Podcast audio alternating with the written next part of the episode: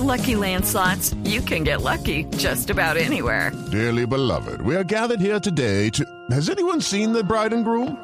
Sorry, sorry, we're here. We were getting lucky in the limo and we lost track of time.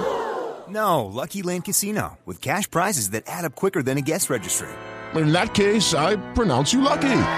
Play for free at LuckyLandSlots.com. Daily bonuses are waiting. No purchase necessary. Void where prohibited by law. 18 plus. Terms and conditions apply. See website for details. Luz María Sierra es periodista. Está en Mañanas Blue. Son las 6 y 18 minutos de la mañana. Desde marzo, cuando alias Guacho secuestró y asesinó a tres personas del equipo periodístico del diario El Comercio de Ecuador, las autoridades lo estaban persiguiendo, pero no habían logrado dar con él. Por eso es tan importante la operación que terminó este viernes con la muerte del que hasta ahora era considerado el más peligroso y sanguinario de los disidentes de las FARC. Un hombre que combinaba el dinero del narcotráfico y la experiencia que acumuló en las FARC como experto en explosivos para aplicar una horrorosa violencia. Guacho había estado varias veces a punto de caer.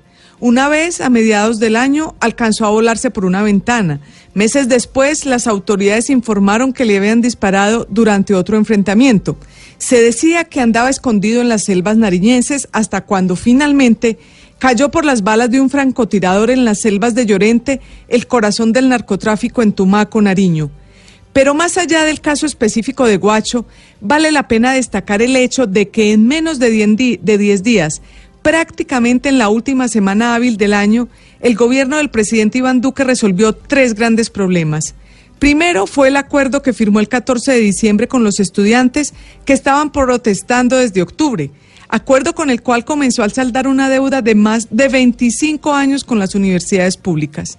En segundo lugar, el acuerdo al que llegó el 20 de diciembre con las centrales obreras y los empresarios para el salario mínimo, que con el 2,7% de incremento real es el más grande de las últimas décadas. Dos verdaderos chicharrones resueltos de buena manera por el gobierno con diálogo y espíritu constructivo que se suman entonces al abatimiento de alias Guacho sin duda es un gran cierre de año para el gobierno de Duque, que en sus primeros cuatro meses se ha visto golpeado en su imagen y ha llegado a índices de favorabilidad de apenas un 32%. Falta ahora ver si esta combinación de buena gestión y buena suerte se consolida en el 2019.